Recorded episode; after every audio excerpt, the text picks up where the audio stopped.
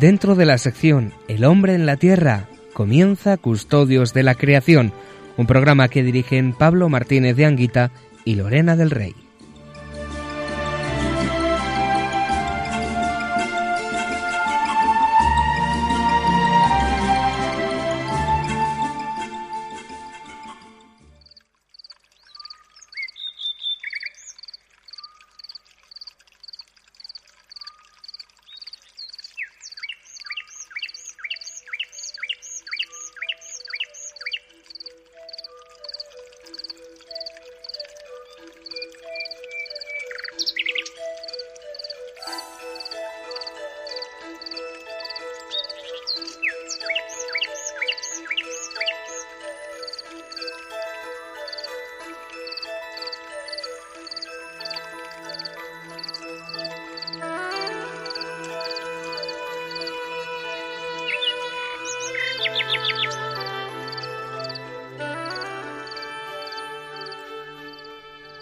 Alabamos, Padre, con todas tus criaturas, que salieron de tu mano poderosa. Son tuyas y están llenas de tu presencia y de tu ternura. Alabado seas. Hijo de Dios Jesús, por ti fueron creadas todas las cosas. Te formaste en el seno materno de María, te hiciste parte de esta tierra y miraste este mundo con ojos humanos. Hoy estás vivo en cada criatura, con tu gloria de resucitado, alabado seas. Espíritu Santo, que con tu luz orientas este mundo hacia el amor del Padre y acompañas el gemido de la creación, tú vives también en nuestros corazones para impulsarnos al bien. Alabado seas. Señor uno y trino, comunidad preciosa de amor infinito, enséñanos a contemplarte en la belleza del universo, donde todo nos habla de ti. Despierta nuestra alabanza y nuestra gratitud, porque cada ser que has creado Danos la gracia de sentirnos íntimamente unidos con todo lo que existe. Dios de amor, muéstranos nuestro lugar en este mundo como instrumentos de tu cariño por todos los seres de esta tierra, porque ninguno de ellos está olvidado ante ti. Ilumina a los dueños del poder y del dinero, para que se guarden del pecado de la indiferencia, amen el bien común, promuevan a los débiles y cuiden este mundo que habitamos. Los pobres y la tierra están clamando. Señor, tómanos a nosotros con tu poder y tu luz para proteger toda vida, para preparar un futuro mejor, para que venga tu reino de justicia, de paz, de amor y de hermosura. Alabado seas.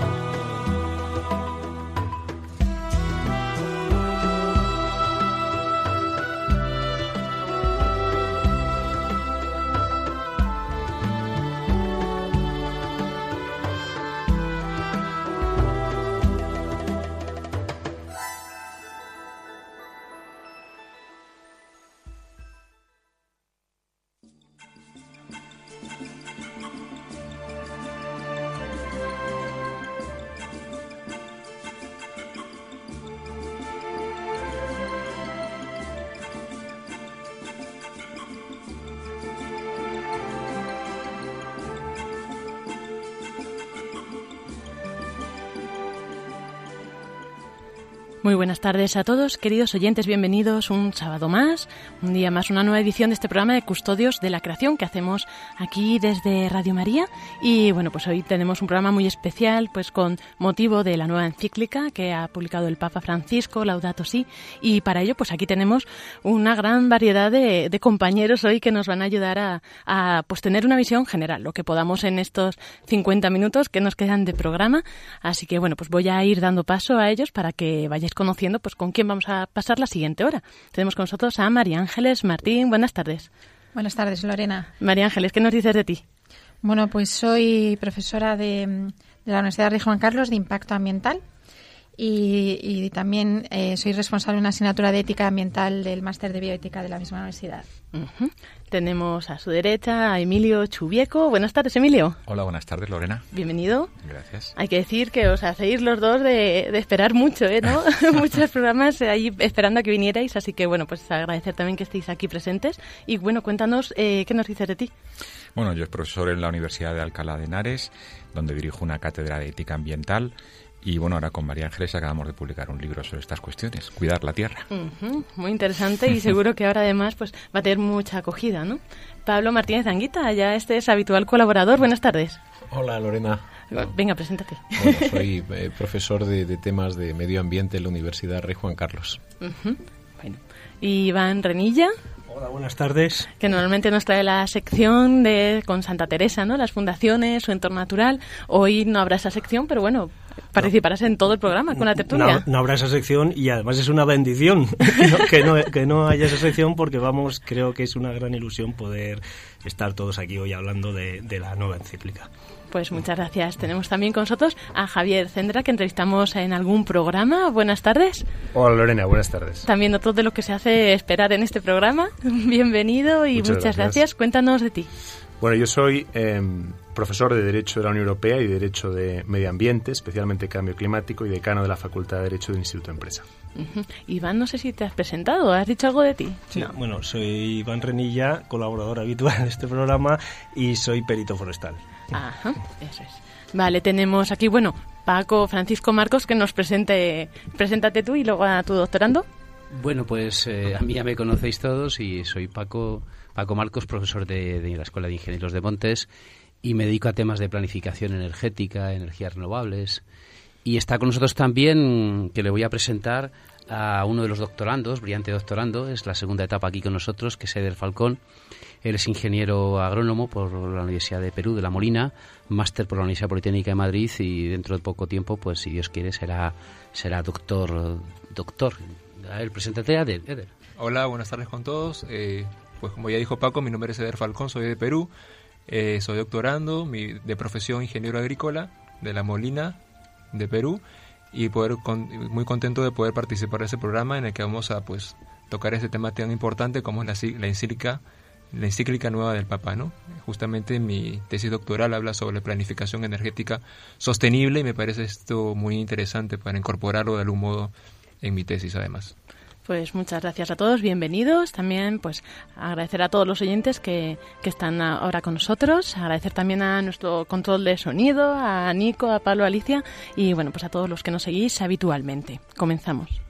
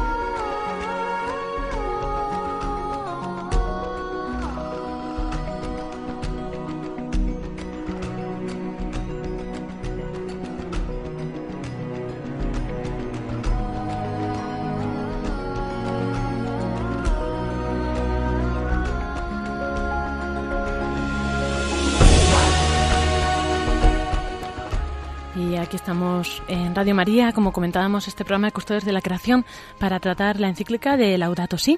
Y bueno, pues esta encíclica que viene pues en un momento muy interesante, ¿no? Que ahora veremos también pues en qué contexto eh, llega a nuestras manos. Pero antes de comenzar vamos a ver pues una visión general, un esquema de lo que es esta encíclica para poder luego ir tratando por encima los puntos. Eh, Francisco Marcos. Buenas tardes, queridos oyentes. Hoy no vamos a tener refrán como otros días en el editorial porque, bueno, vamos a hablar del esquema. En primer lugar, deciros, cuando llegó Pablo, estaba muy contento, lleno de alegría.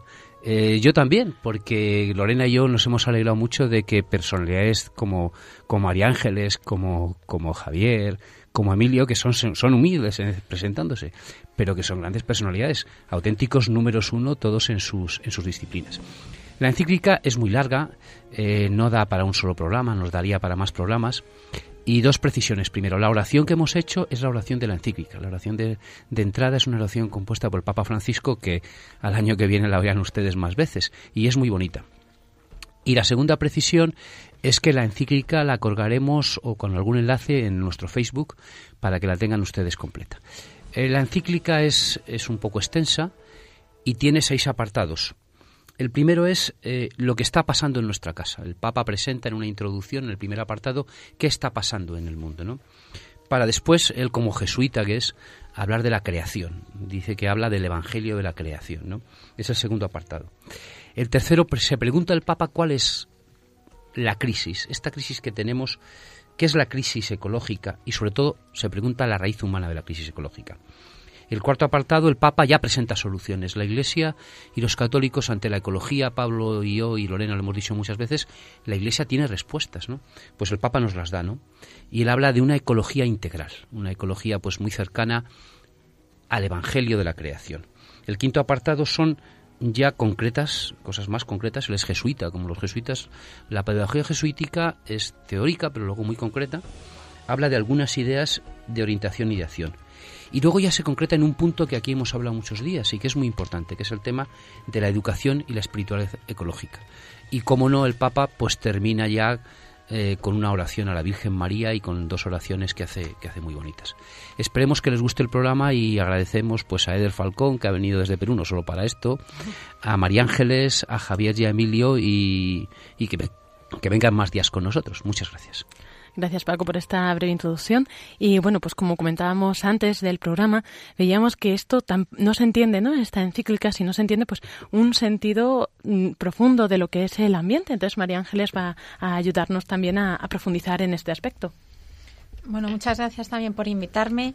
Em, quería un poco subrayar eh, el contexto que la tradición de, cristiana y de la Iglesia nos habla de la naturaleza. La naturaleza no son simplemente objetos o pajaritos o, árboles, sino que es creación. Es un don que Dios nos da, querido, y que el Papa nos ha hecho también un repaso a lo largo de todo lo que es el magisterio de la Iglesia, porque cita muchísimo a Juan Pablo, San Juan Pablo II, al cardenal Ratzinger y luego también Benito XVI, al catecismo de la Iglesia Católica, y, eso es lo nuclear, o sea, es decir, la naturaleza no solamente se encierra en unos ciclos de energía, de, de intercambio de materia, sino que hay un, algún significado. Ese significado lo vemos todos eh, experimentalmente, porque yo que soy bióloga, a mí me fascinó la belleza de la naturaleza. Me llama la atención, me, parece curioso los animales, cómo se mueve.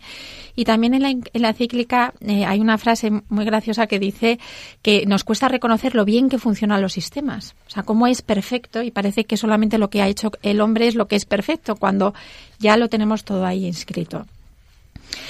Eh, luego, eh, nosotros también sabemos, y este Papa, mm, a mí es también una de las cosas que me ha gustado, él habla de la experiencia del ha venido de, de, Argentina, donde la naturaleza es, bueno, pues es el mundo nuevo, es todo maravilloso, pero también ha visto cuál puede ser la degradación en, y la conexión con la degradación que está sufriendo los pueblos en vías de desarrollo, que hay mucho sufrimiento. Cuando uno habla desde la, desde la experiencia, científica, es emocional, porque tú ves un paisaje y te emociona y dices, ¿esto qué es? Eh, y vas viendo que en la tradición y como dicen los evangelios, eh, Dios ha querido poner un, lugar concreto, o sea, que un pájaro no se muere sin que su padre lo sepa, los lirios del campo están perfectamente y bellos, mejor vestidos que el rey Salomón.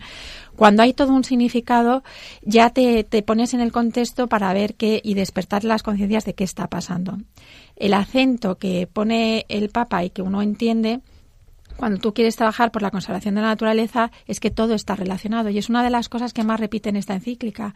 Todo está relacionado. Mi relación con Dios, mi relación con uno mismo, mi relación con mi hermano y con la tierra es una sola porque yo no me puedo cuidar a mí mismo y no cuidar mi casa o regarlo y, barrerla, eh, no puedo tratar bien a mi hermano si no me trato a mí y, si no parte todo de Dios, ¿no? Entonces, eh, te sitúa en un contexto en el que experiencialmente, intelectualmente y vivencialmente uno puede reconocer que lo que dice es verdadero. Esto es eh, algo que implica lo que un término que ya Juan Pablo II eh, enunció, ¿no? El término de la conversión ecológica y yo creo que es algo a lo que todos estamos llamados. Eh, Emilio nos iba a contar, explicar un poco más sobre este término. Mm.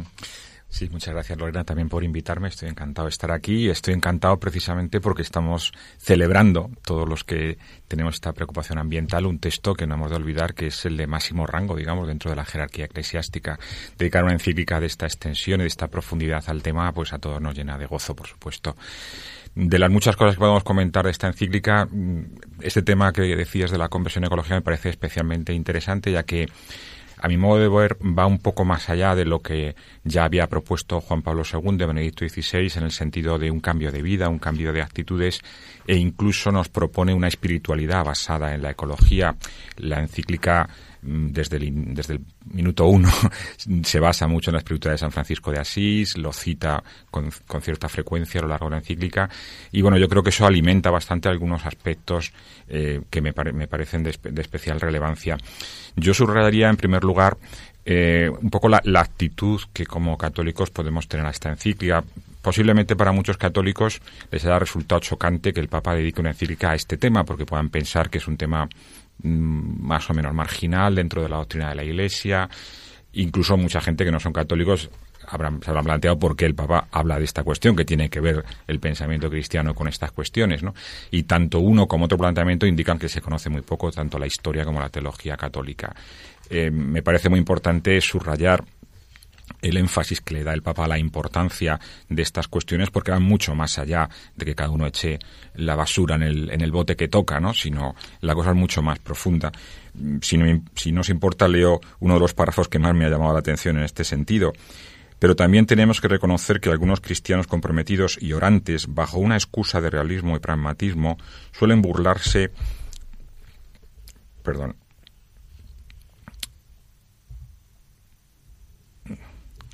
se me ha ido la cita, perdonar, es que estoy aquí leyendo directamente de la... que algunos cristianos comprometidos y orantes, bajo una excusa... Uy, otra vez se me ha ido, perdonar, bueno, no importa. Bueno, entonces quería decir que, que la que digamos la, la, la, importancia que da, que da el Papa a estas cuestiones pues hace que situemos la cuestión central de la encíclica en un plano de una gran importancia y bueno que a partir de aquí creo que los católicos tenemos que empezar a tomarnos este tema muchísimo más en serio. También comentando eso previamente, eh, bueno, yo creo que debemos estar muy agradecidos, ¿no? Por lo que es, supone el recibir ahora esta encíclica, pues como pues cada cosa, ¿no? Como un regalo de Dios, un don de Dios. Y bueno, pues también ahora hemos recibido esto, pues ahora hay que, ponerlo en práctica también. Pues, así es, Lorena. Yo la verdad es que más que hablar de una parte de la encíclica, lo que, lo que quiero es eh, compartir y contagiar la, la, enorme alegría que me ha provocado esta encíclica, ¿no? Yo de, pues cuando estaba estudiando la carrera, yo le, muchas veces rezaba decir, Señor, tú si me mandas alguna vocación, por favor, que sea la de jardinero. yo yo quiero ser tu jardinero, ¿no? Y, de algún modo, pues toda mi vida ha sido como seguir esa, esa intuición de, de dónde está el Señor en esta belleza, ¿no?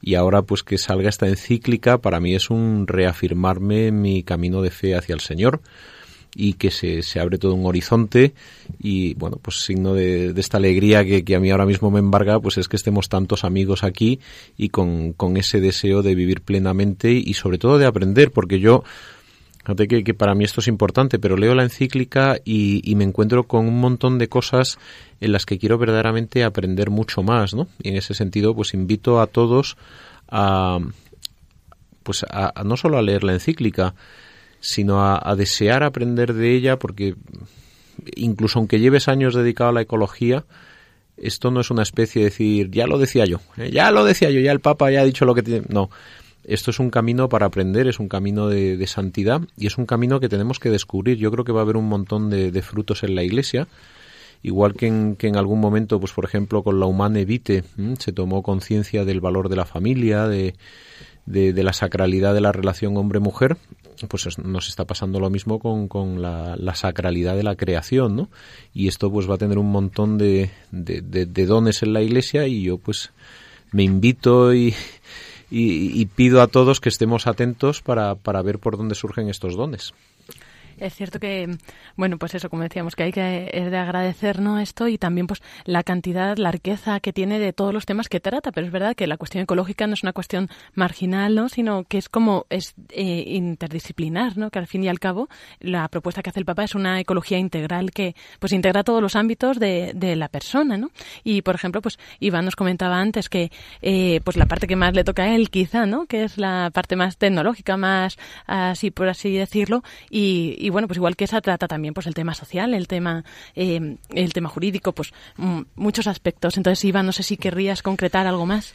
Sí, bueno, a mí lo que me ha llamado la atención, mm, eh, como, como ha dicho Francisco, es que es, muy extensa, ¿no? Pero lo que me llama mucho la atención es el paralelismo y la vinculación de, de la conservación y, de, y del cuidado del medio ambiente, de la creación, ¿eh?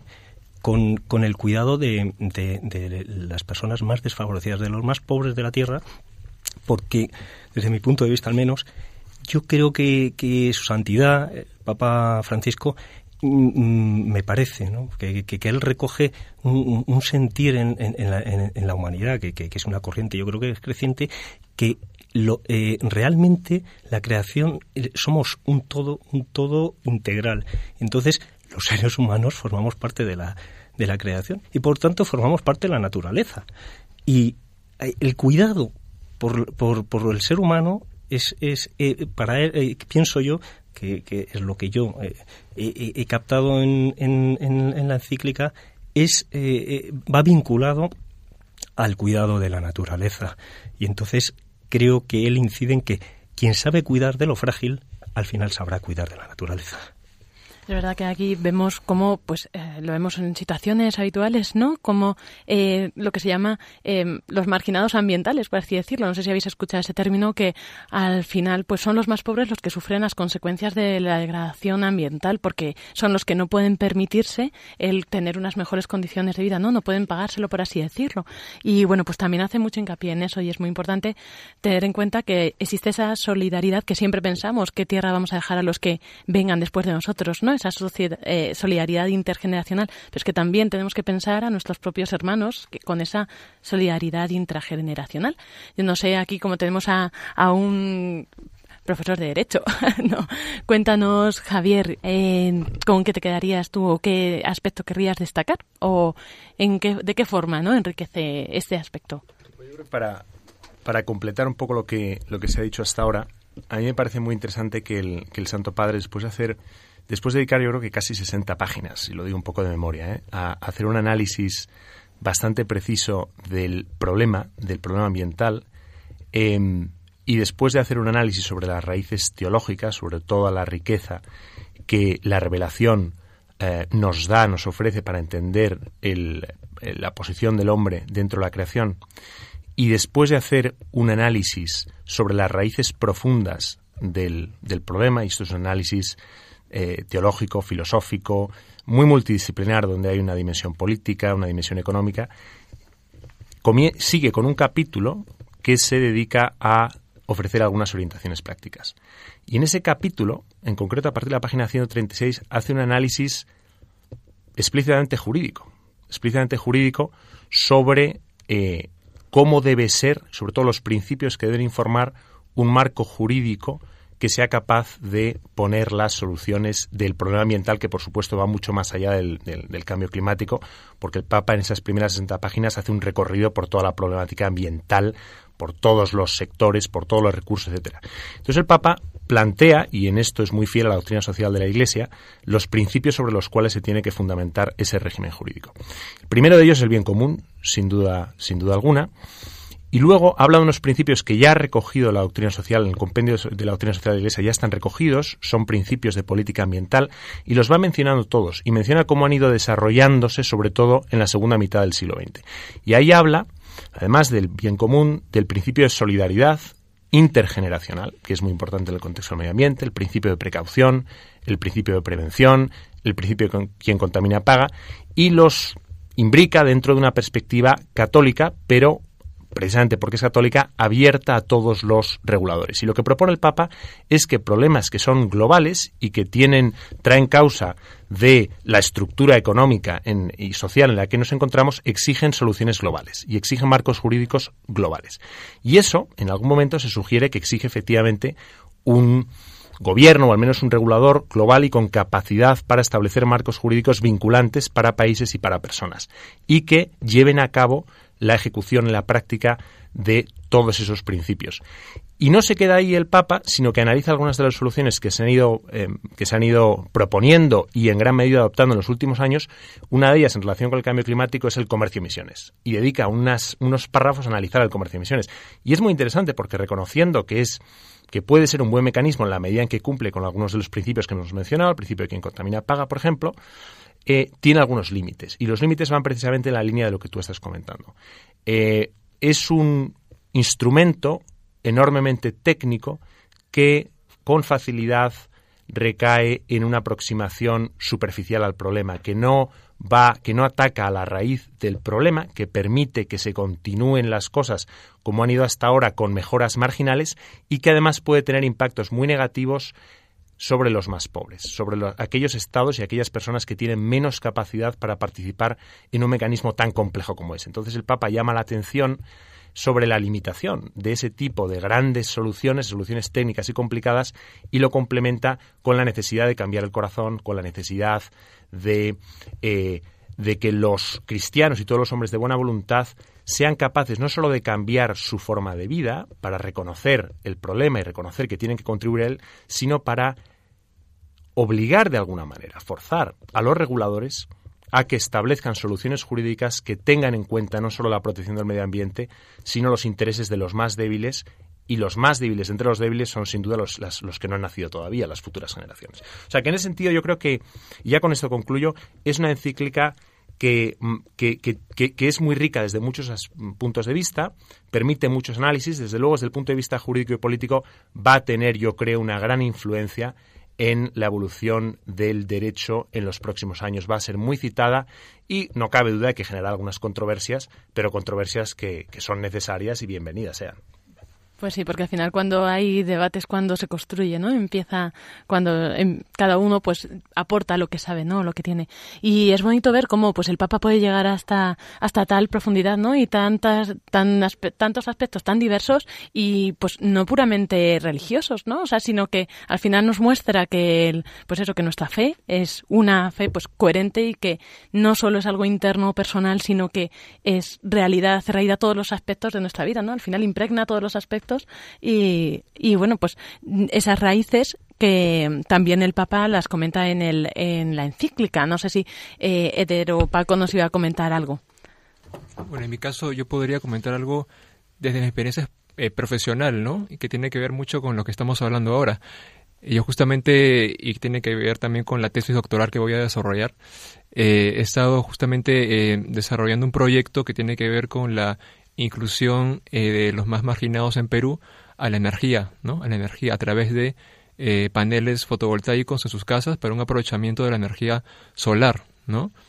Y la verdad es que es una experiencia muy gratificante porque se ve cómo se puede apoyar a estas, estas personas, pues conservando el medio ambiente, ¿no? Y haciendo sostenible eh, el aprovechamiento de estas energías que son muy, muy importantes, ¿no? Y la verdad es que eh, noto una clara relación ¿no? entre la actividad que estoy desarrollando y, lo que, y el mensaje del Papa que nos trae ahora en esta encíclica, ¿no?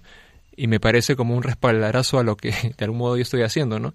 Y muy contento de, de ver que el Papa está eh, desarrollando este tema, ¿no? Que va en esta línea y que, como comenté en un principio, pues eh, de algún modo incorporar eso en lo que va a ser mi, mi trabajo, ¿no? A futuro y creo que yo que me parece que es una muy bonita oportunidad de este, incorporar ¿no? estos elementos de fe dentro de un proyecto de investigación. Sí, yo volviendo un poco al tema doctrinal, eh, Emilio ha hablado de ello y yo me preguntaba cuando leí la encíclica, bueno, me llevó una gran alegría al leyendo las primeras líneas, ¿no? Porque mm, la espiritualidad de, del Papa Bergoglio es una espiritualidad jesuítica, él es jesuita totalmente, ¿no? Y yo pensaba, digo, el Papa Bergoglio está dando ejercicios espirituales a todo el mundo sin darse cuenta. Yo creo que no, yo creo que dándose cuenta. Porque San Ignacio de Loyola decía que el principio y fundamento de la vida humana es que el hombre es creado para alabar, dar reverencia y glorificar a Dios, y mediante esto salvar su alma. ¿Y cómo empieza Bergoglio jesuita la encíclica? Alabando a Dios. Es decir, aunque San Ignacio no aparece expresamente en la encíclica, es de un espíritu ignaciano. Les decía a mis compañeros de tertulia que el Papa me recordaba a un jesuita que yo conocí hace algunos años, y los, los grandes jesuitas eran hombres con una formación intelectual muy, muy profunda. Pero luego que, que iban al tema concretito, ¿no? El padre, el Papa Bergoglio es que va al tema tan concreto, como bien ha dicho Emilio, de que nos dice que si salimos de una habitación apaguemos la luz, de que eh, al final, como muy bien ha dicho Javier Cendra, que ha sido preciosa sus palabras, pues al final mm, la raíz de todo esto la señala muy bien el Papa Francisco, pero no dice, la raíz no la dice él, la señala citando expresamente a Benedicto XVI. Y ya un tema que es un poco serio, hay algunos que han querido durante estos años mm, intentar contradecir a Juan Pablo II, Benedicto XVI y todo esto, y, y Francisco. Todo lo contrario. Si ustedes leen el capítulo 1, 2 y 3 de la encíclica, verán que el Papa está continuamente citando a Juan Pablo II y a Benedicto XVI. Y como muy bien ha dicho Emilio, que a mí me ha encantado y creo que es muy profundo el pensamiento que ha dicho, Bergoglio, el Papa Francisco, va más allá todavía de Benedicto XVI, porque nos dice cosas concretas. Es la doctrina de Benedicto XVI maravillosa conceptualmente, intelectualmente, pero mucho más concreta, mucho más entendible. Y como también ha dicho Pablo, claro, yo estoy de acuerdo con todos mis compañeros de Turia, es que es una maravilla, ¿no? Porque, porque hay que concretar, hay que hacer esto, ¿no? Eh, yo destacaría, aparte de eso, dos puntos. ¿no? El primero es el Evangelio de la creación, que es el segundo punto del Evangelio. Y es lo que decíamos antes, ¿no? Para San Ignacio de Loyola y para Bergoglio, continuador de, la, de San Ignacio de Loyola, el hombre es creado. Somos criaturas. Y él lo desarrolla muy bien. Es decir, no somos fabricados como una máquina. Somos hechos por un acto de amor de un hombre y una mujer. Somos criaturas. Y si somos criaturas, nosotros tenemos que ver a nuestros hermanos, a nuestros compañeros, a nuestros padres, nuestros hijos como unas criaturas. Y como bien dice el 19 de marzo, cuando hace la misa primera que hace el Papa Francisco, custodien las criaturas. Tenemos que custodiar las criaturas, tenemos que custodiarlo primero a los más pobres, como él dice, los niños y los ancianos, él relata. Y luego dice él también, y la naturaleza. Porque la creación no es para ser maltratada, como bien dice en la encíclica.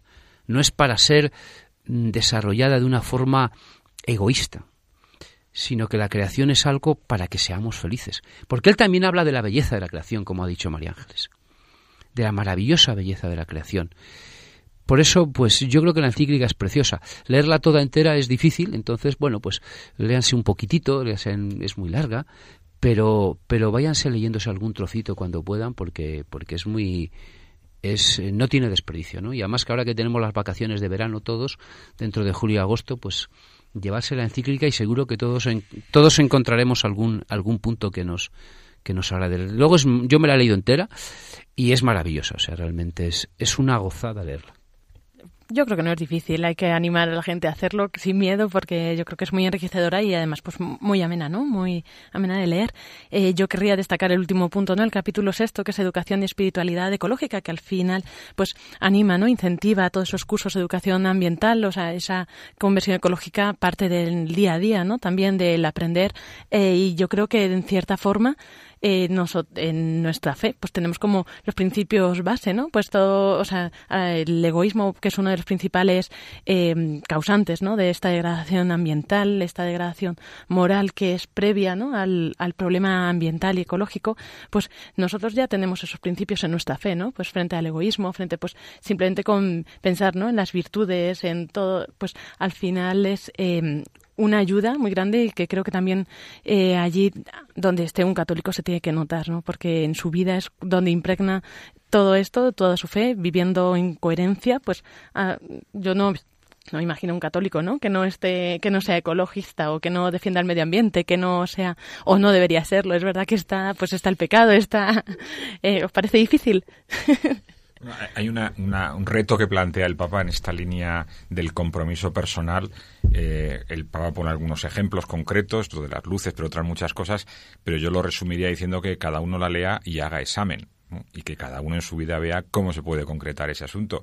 Desde luego el Papa, por ejemplo, explícitamente dice que las instituciones de la Iglesia tienen que tomar buena nota de lo que está allí diciéndose. Y esto pues afecta a muchas cosas, por ejemplo, a cómo generan la energía, a cómo habla explícitamente del Papa de, de, las energías renovables, o sea que hay un nivel de concreción que está mucho más allá de la cuestión, si me perdona María Ángeles, estética. No se trata de simplemente, eh, digamos, eh, reverdecer la iglesia porque da buena imagen. No, no, esto es un tema mucho más de fondo. Esto o nos lo tomamos en serio nosotros o es que no estamos entendiendo bien lo que está planteando el Papa y en definitiva no estamos entendiendo bien lo que es la teología de la creación. En ese sentido, hay una cosa que vuelvo a decir, porque yo leo esta, esta encíclica y le dedico muchos años a la ecología y a, y a profundizar en la relación y no paro de encontrar cosas nuevas que para mí son un reto, ¿no? Y pongo un ejemplo. En el capítulo tercero, el capítulo tercero dice la necesidad de preservar el trabajo. Tú has dicho antes, los pobres son los que no tienen dinero para... Y de repente el Papa le da la vuelta a eso, diciendo, no, no, si esto de ser pobre no es solo un tema de tener o no dinero. Y entonces empieza a explicar una cosa pues que, que yo pues creo que, he sido testigo de ello en Latinoamérica, ¿no? Como, por ejemplo, pues la, las grandes multinacionales eh, transforman grandes superficies y por lo tanto los pequeños campesinos con pequeñas producciones quedan al margen del mercado y se generan como dos, dos velocidades. La, la, velocidad de la gran multinacional con acceso a la comercialización, con acceso a la distribución y con, y con una posibilidad de generar beneficios e inversiones. Y por otro lado queda el pobre, el pobre que que además muchas veces es el que precisamente guarda un equilibrio ecológico porque depende de él, necesita que las plantas de alrededor, por ejemplo, pues eh, recuerdo en el Amazonas, ¿no? Como si deforestas los bordes de los ríos, los peces ya no te vienen y como te alimentas de la pesca, es decir, que se generan como dos velocidades, la, la de ricos en una economía de mercado donde además el Papa dice que tenemos que estar en guardia, porque muchas veces pensamos que el mercado y la dinámica económica lo va a solucionar todo cuando precisamente cuando se desenfoca de su marco humano y se hacen, por ejemplo, estas dos velocidades, se pierde todo, ¿no? Y habla de la importancia que tiene el pequeño campesino con su pequeña producción que además, entre otras cosas, es eh, el sistema de producción que alimenta a la mayor parte de población mundial, ¿no? Entonces, hay, hay toda una serie de cosas que yo creo que tenemos que, quizás los profesores, pero nos tenemos que leer esta encíclica y hacer examen tanto en lo personal como en lo profesional, porque el Papa nos llama a la solidaridad, nos llama a, a la sobriedad, pero también nos llama a la creatividad. Entonces yo creo que es una labor de, de, de los cristianos dar un testimonio ecológico con nuevas ideas, con nuevas propuestas, con nuevas formas de, de, abordar estas líneas generales que es verdad, como dice María Ángeles, que tienen que partir del asombro, de la contemplación, de darnos cuenta de que somos todos hermanos y que convivimos con unas criaturas que tienen su destino en Dios, pero al mismo tiempo esto es un esfuerzo para la inteligencia y para la creatividad de cada uno de nosotros que tenemos que tenemos que rediseñar miles de cosas para que esta encíclica tome tome piel y tome carne en, en nosotros. Vamos. A pasar a hacer una pequeña pausa musical y también abrir el teléfono a los oyentes. Y ya después de la pausa pues seguimos con la tertulia y también pues si pues eso si alguien quiere llamar para pues cualquier duda sugerencia o también para aportar algo que, que vea de la encíclica pues eh, puede hacerlo al teléfono de atención al oyente 91 153 85 50 repito 91 153 85 50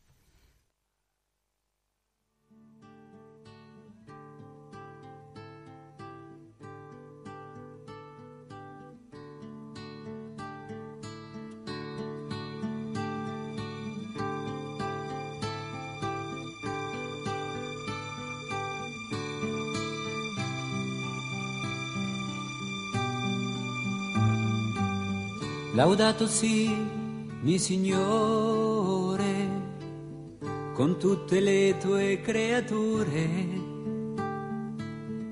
specialmente frate sole, che dà la luce al giorno e che ci illumina per tua volontà. Raggiante e bello con grande splendore, di te l'immagine altissimo, altissimo Signore Laudato si, mi Signore, per sora luna e le stelle luminose e belle.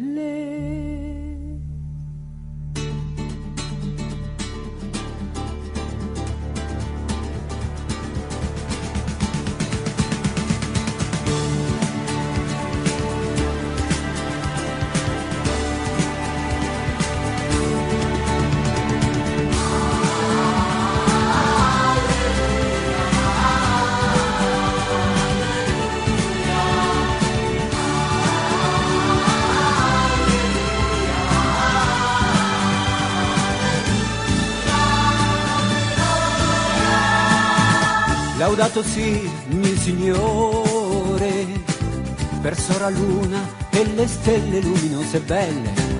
Laudato si, mio Signore, per sora acqua tanto umile e preziosa. Laudato si, mio Signore, per frate fuoco che ci illumina la notte. Ed esso è bello, robusto e forte. Laudato sì, signore, per frate vento e per soraria, per le nuvole il sereno. Recordamos el teléfono, es 91 153 85 50. 91 153 85 50. Y ya tenemos las primeras llamadas. Tenemos ahora a Carlos desde Mataró. Buenas tardes, Carlos. Buenas tardes. A ver, yo os quería preguntar una cosa. A ver, ¿vosotros creéis que con esta encíclica se puede deducir un apoyo a los partidos políticos ecologistas? Pregunto. Yo, lo- em, los papas en sus encíclicas nunca te dan un apoyo explícito a un partido. Pero lo que sí es cierto es que esta encíclica, para cualquier partido, lo que va a suponer es que si no toma en consideración las cuestiones ambientales, pues no estará tomando en cuenta el- la doctrina social de la Iglesia. Es decir, es un, es un apoyo a, a la ecología dentro de todos los partidos. No sé si eso te resuelve la duda. Sí, además, como, como bien dice Pablo, eh, la Iglesia nunca nos va a decir qué partido político tenemos que votar. Y eso pues lo puede explicar muy bien Javier Cendra, ¿por qué no? No yo. Entonces, bueno, pues eh, el Papa lo que trata es de exponer una doctrina que no es, no es suya. Lo que pasa que, como ha dicho Emilio, va un poquito más allá, gracias a Dios, pero es la, doctrina de la Iglesia siempre. Entonces, todos los partidos, como ha dicho Pablo, lo que tienen que, si quieren el voto los católicos, pues tendrán que, que empezar a, a ponerse las pilas los que no se las han puesto ya. Si, si se las han puesto, pues que las tendrán que recargar. Tenemos también con nosotros ahora a Ana desde Palma de Mallorca. Buenas tardes, Ana. Hola, buenas tardes. Mira, eh, yo la verdad es que llevo tiempo dando vueltas a, a este tema y mm, bueno, eh, yo tenía una sugerencia que no sabría yo a través de quién plantearla para que se pudiera mover o realizar, ¿no? Pero os la planteo porque igual vosotros tenéis vara alta o no sé, igual se os ocurre cómo hacerlo. Mira, yo pensaba que igual que hay, eh, pues, en la jornada de la paz, que hubiera pues una solemnidad, una festividad dedicada a Dios Padre Creador y a la creación, sugerirlo a la Iglesia, no sé si a través de un obispo, a través de un cardenal, directamente con el Papa, pero creo que recordarlo cada año, tener una celebración, pues sería pues motivo de cada año por lo menos recordar el tema a los niños se festeja en las parroquias se festeja en las ciudades o sea es una manera de, de que todos estos temas pues bueno de hacer cultura y bueno las fiestas siempre dejan pues un pozo no. Muchas gracias, Ana, por esta sugerencia. Yo creo que o sea, hay muchos días especiales, ¿no? Que, aunque no sean específicamente esto, pues bueno, la festividad del patrono de San Francisco de Asís y algunos días más, pero Sí, yo iba a hablar de que me encanta tu sugerencia, Ana, y que cuando hablábamos precisamente de, de la creatividad del pueblo cristiano, pues yo te animo a que, en primer lugar, estas cosas, lo primero es escribir al obispo de uno, y, además, como últimamente el Papa va y llama por teléfono a quien le escribe, pues igual yo creo que somos una familia y que cuando alguien tiene una buena idea, pues lo que tiene que decir es, eh, es contarla. Es verdad que tenemos a San Francisco, pero a mí verdaderamente el Día de Dios Padre Creador y de la Creación me parece de las iniciativas más bonitas que he oído y en ese sentido yo te animo a que a que yo desde luego tomo nota de la idea y en el momento que vea a un obispo así se, lo digo pero yo también sí, al Espíritu Santo, fíjate, hay el Espíritu Santo, a Jesucristo, a la Santísima Trinidad, pero al Padre no hay ningún día del Padre Creador. ¿Sabes? El que yo siempre he pensado lo mismo que tú y he tenido la misma eh, intuición. Y para mí el día de Pascua de Resurrección sería ese día, porque es el día de la nueva, creación, de la nueva, creación. Y ese sería el día para mí. Claro. Claro, lo que pasa es que la nueva creación es toda creación sobrenatural, por así decirlo. ¿no? La vida sobrenatural, que es todo no, no, no, no, no. Eh, dinamismo. no, no, no. Eh, la verdad es que la creación tiene que ser corporal. Sí, sí, sí. Porque la encarnación. Y la nueva tierra. Aquí es la encarnación lo que celebramos, ¿no? O sea, Jesucristo quiso encarnarse en materia y también la creación es, es, por pájaros, por materia, por todo lo que es el sistema ecológico, no, no, en absoluto. Y, es, y, además el Papa en la encíclica dice que eh, todo, toda la creación va a llevarse a la plenitud. De ahí que tengamos que cuidar porque los pajaritos están llamados a, alabar a Dios y a ir a su plenitud y nosotros con ellos. Sí, la creación está expectante, ¿no? Está expectante. Estamos expectantes todos. Muchas gracias, Ana, por tu sugerencia y la tenemos en cuenta y encomendamos también para que salga adelante. Pasamos siguiente oyente, José Luis de Madrid. Buenas tardes. Hola, buenas tardes. Cuéntanos. bueno, quería hacer una sugerencia sobre la, la encíclica del Papa de, y es que esta transgresión de la armonía del orden natural que me parece absolutamente acertada. Yo creo que es una sugerencia, una opinión. Yo creo que es una consecuencia también de la transgresión del orden natural humano, ¿no?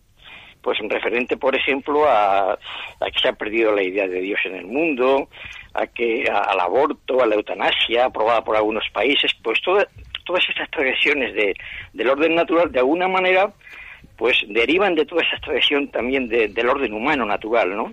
Es, una es una opinión mía, pero vamos, es un comentario. Es, opinión tuya y está, sí, está estudiadísimo, ¿no? Es al final la crisis ecológica es consecuencia de una crisis previa, ¿no? Que es anterior, es interior al ser humano, ¿no? La crisis moral. Exacto, eso es. Eh, Esa es mi opinión. Bueno, es una opinión eh, muy, muy bien fundamentada, sin duda alguna, porque en esta encíclica se continúa una idea que había desarrollado bastante Benito XVI, que es el de la ecología humana eh, el hombre forma parte de la naturaleza y esto lo, explica con mucha claridad esta encíclica y por tanto para respetar la naturaleza tiene que empezar, empezar eh, respetando su propia naturaleza y las leyes que en su naturaleza están inscritas. La encíclica hace referencia explícitamente a ese tema, dedica un punto al aborto. En fin, o sea, en ese sentido yo creo que enlaza muy bien eh, los aspectos mm, ecológicos con los aspectos sociales tanto en la estructura específica del ser humano como de su relación con los demás. O sea que, que 100% de acuerdo con lo que usted dice, por supuesto que sí. Por eso mi opinión es que eso no, se arreglará en tanto no se arregle lo primero, es decir, la ecología humana, de alguna manera. Las dos cosas tienen que ir de la mano. A las dos tienen que ir de la mano, sí. Pero vamos, entiendo que es más fundamental la, cuestión humana, ¿no? Aunque todo es fundamental, que duda cabe. Muchas gracias, bueno, era un, comentario. Muy buen comentario. Buenas tardes. Buenas tardes, adiós. Pasamos ahora con Natividad de Madrid. Buenas tardes. Hola, buenas tardes. Bueno, yo soy invidente y es una pequeña sugerencia que pudiera ser esta encíclica fuera grabada en, disco, en DVD o así, para poder saborearla y tener acceso directo ah, sobre cómo la expone el Papa, ¿eh? Para nosotros que somos invidentes, poder tenerla eh, grabada y poderla saborear y poderla pues pues leerla sencillamente a través de, del disco. Así es. Es una sugerencia. Luego consultaremos aquí si es posible, porque la anterior eh, exhortación que el Papa Francisco emitió sí que se, se produjo así en lectura. Así que, bueno, pues si hay algún voluntario disponible por aquí en Radio María, lo propondremos. Claro, como hay tantas grabaciones en, en, toda, en varias charlas y en varias esto, pues esto sería un, un aporte muy interesante para el colectivo nuestro que no vemos y nos gustaría pues leerla de esta forma. ¿eh? buenas Muchísimas gracias. Eh, creo que es una sugerencia maravillosa porque ustedes realmente ven a través de los sonidos, entonces creo que también tiene usted toda razón que hay que tenerles en cuenta. Muchas gracias, Natividad. Muchas gracias a todos los que nos habéis escuchado. Y ya vamos a pasar a dar paso al final del programa.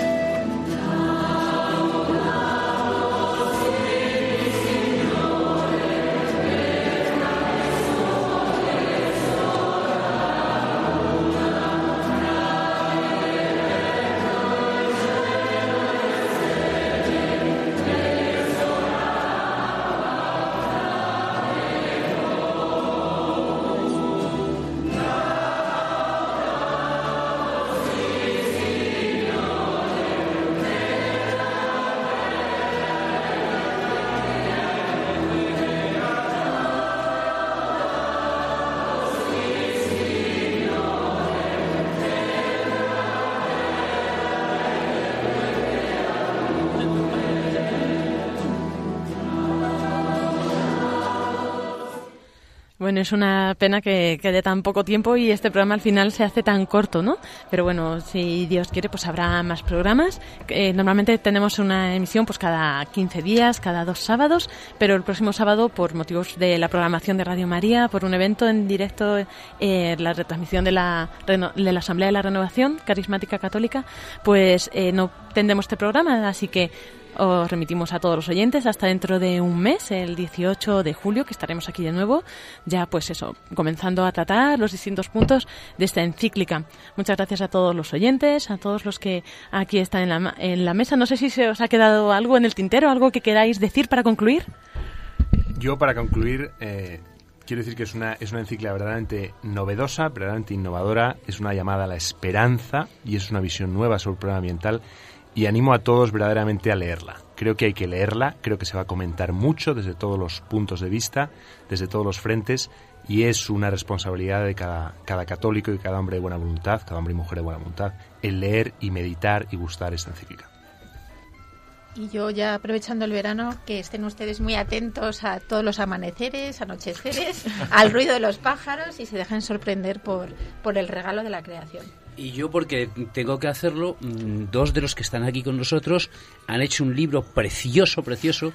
Yo he leído, he tenido el privilegio de leer un poquito de ello. En, hay una editorial que se llama Digital Reasons, donde se puede ver ese libro. Y ese libro habla precisamente de la conservación de la naturaleza. Es un libro precioso, escrito de una forma amena, sencillísima, y es una maravilla. Y como ellos no lo quieren decir, pues yo sí que lo digo.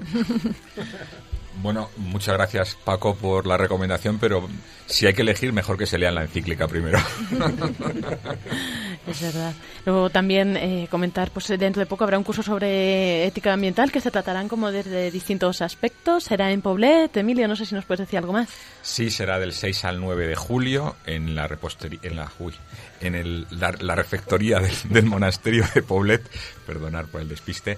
Y bueno, la idea es hablar de dimensiones éticas en la conservación de la naturaleza. Tenemos tres días de, que creo que van a ser muy interesantes desde muchos puntos de vista. También trataremos la dimensión espiritual. Así que si alguno se anima a venir, encantado.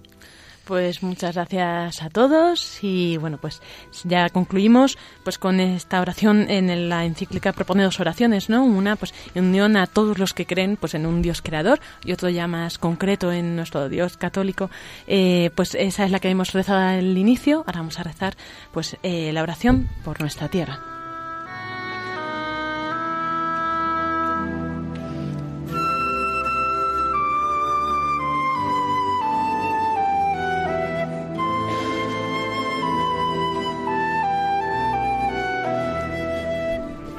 Dios omnipotente, que estás presente en todo el universo y en la más pequeña de tus criaturas, tú que rodeas con tu ternura todo lo que existe, derrama en nosotros la fuerza de tu amor, para que cuidemos la vida y la belleza. Inúndanos de paz, para que vivamos como hermanos y hermanas sin dañar a nadie. Dios de los pobres, ayúdanos a rescatar a los abandonados y olvidados de esta tierra que tanto valen a tus ojos. Sana nuestras vidas para que seamos protectores del mundo y no depredadores, para que sembremos hermosura y no contaminación y destrucción. Toca los corazones de los que buscan solo beneficios a costa de los pobres y de la tierra. Enséñanos a descubrir el valor de cada cosa, a contemplar admirados a reconocer que estamos profundamente unidos con todas las criaturas en nuestro camino hacia tu luz infinita. Gracias porque estás con nosotros todos los días. Aliéntanos, por favor, en nuestra lucha por la justicia, el amor y la paz.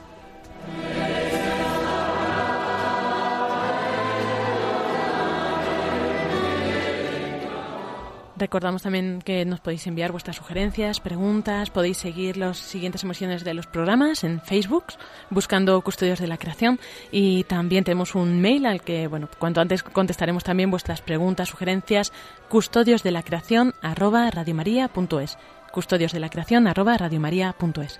Muy buenas tardes a todos y que Dios os bendiga.